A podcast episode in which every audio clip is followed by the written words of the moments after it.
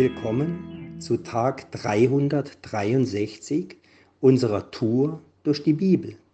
Ich bin Arno und ich lese euch heute aus Matthäus 1 die Verse 18 bis 25 vor. Die Geburt Jesu Christi aber, aber geschah auf diese Weise, als nämlich seine Mutter Maria mit Josef verlobt war, noch ehe sie zusammengekommen waren, erwies es sich, dass sie vom Heiligen Geist schwanger geworden war. Aber Josef, ihr Mann, der gerecht war und sie doch nicht der öffentlichen Schande preisgeben wollte, gedachte sie heimlich zu entlassen. Während er aber dies im Sinne hatte, siehe, da erschien ihm ein Engel des Herrn im Traum, der sprach, Josef, Sohn Davids, scheue dich nicht, Maria deine Frau zu dir zu nehmen, denn was in ihr gezeugt ist, das ist vom Heiligen Geist. Sie wird aber einen Sohn gebären, und du sollst ihm den Namen Jesus geben, denn er wird sein Volk erretten von ihren Sünden. Dies alles aber ist geschehen, damit erfüllt wird, was der Herr durch den Propheten geredet hat, der spricht, siehe, die Jungfrau wird schwanger werden und einen Sohn gebären, und man wird ihm den Namen Immanuel geben. Das heißt übersetzt, Gott mit uns. Als nun Josef vom Schlaf erwachte, handelte er so, wie es ihm der Engel des Herrn befohlen hatte, und nahm seine Frau zu sich. Und er erkannte sie nicht, bis sie ihren erstgeborenen Sohn geboren hatte. Und er gab ihm den Namen Jesus. Die jüdische Verlobung war so verbindlich, wie heute die Eheschließung eine Auflösung der Verlobung erforderte, eine Scheidung. Und das verlobte Paar wurde rechtmäßig als Mann und Frau angesehen, wenngleich sie körperlich noch nicht eins geworden waren, vom Heiligen Geist schwanger. Josef, der gerecht war, gedachte, sie heimlich zu entlassen. Für diese Art des Ehebruchs befahl das Gesetz die Steinigung.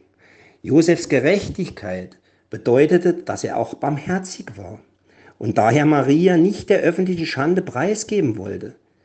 Der Ausdruck gerecht sein beziehungsweise ein Gerechter ist ein Hebraismus, er besagt, dass er ein Gläubiger und somit durch Glauben gerechtfertigt war, der das Gesetz gewissenhaft befolgte. Siehe 1 Mose 6 und 9.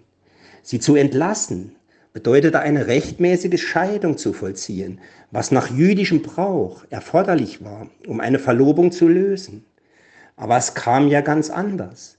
Josef erschien ein Engel des Herrn. Das ist eine von nur wenigen solchen Heimsuchungen durch Engel im Neuen Testament, von denen die meisten im Zusammenhang mit Christi Geburt unterstreichen. Er hat fünf solche von Gott gegebenen Träume übermittelt. Hier sagt der Engel zu Josef, er solle Maria in sein Haus aufnehmen und soll's ihm den Namen Jesus geben. Dieser Name bedeutet Retter.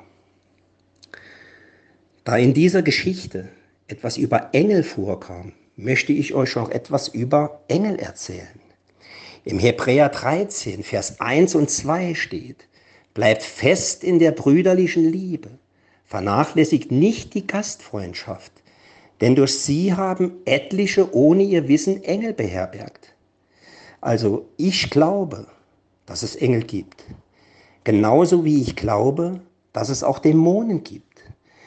Und ich kann mir auch vorstellen, dass Engel uns heute auch begegnen. In der Bibel erscheinen sie ja oft in Menschengestalt. Und so kann es sein, dass man einen Engel zu Gast hat und es gar nicht merkt. Aber man muss nicht sofort an geflügelte Wesen denken.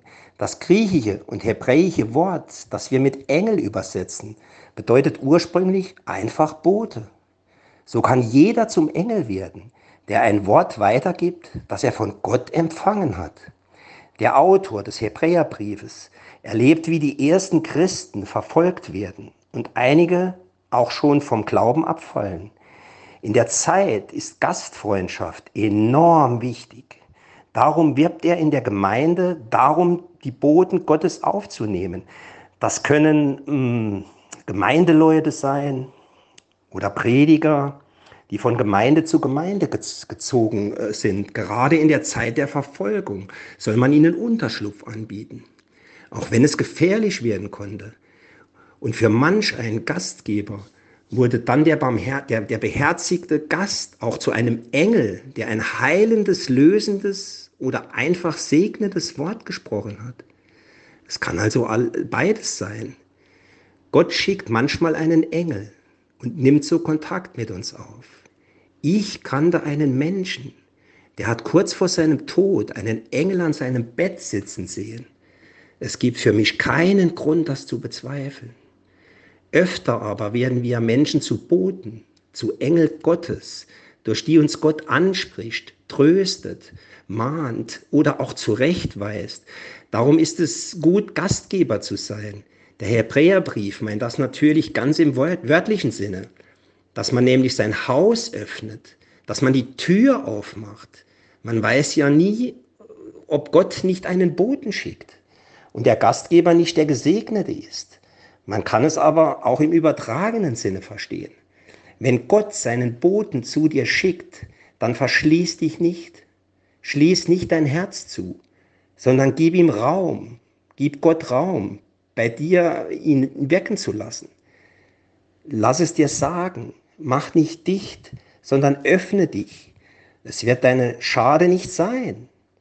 Es kann aber auch sein, dass du selbst der Engel bist Warum sollte nicht Gott dich gebrauchen, um ein Wort zu einem Menschen zu bringen, wo du im Namen Jesu tröstest, aufbaust, ermutigst, aber auch ermahnst, herausforderst äh, oder zurechtweist, wirst du zu einem Engel Gottes, wirst du zu seinem Boten. Also schweige nicht und rede erst recht nicht mit anderen über jemanden, sondern geh hin und sprich es direkt an. Bleib fest in der Brüderlichkeit, geschwisterlichen Liebe. Lass darin nicht nach. Das sagt der Hebräerbrief. Wir brauchen offene Türen, offene Herzen und offene Worte, gerade in den Zeiten der Distanz und Abschottung. Ich ermutige dich heute, sei gastfrei. Und wo man dich einlässt, da sprich ein Wort Gottes über deine Mitmenschen. Dann werden wir uns gegenseitig zu Engeln. Und wer weiß, Vielleicht ist ja auch mal ein echter darunter. Heute ist ein guter Tag für einen guten Tag. Lass Gottes Wort in deinem Alltag praktisch werden.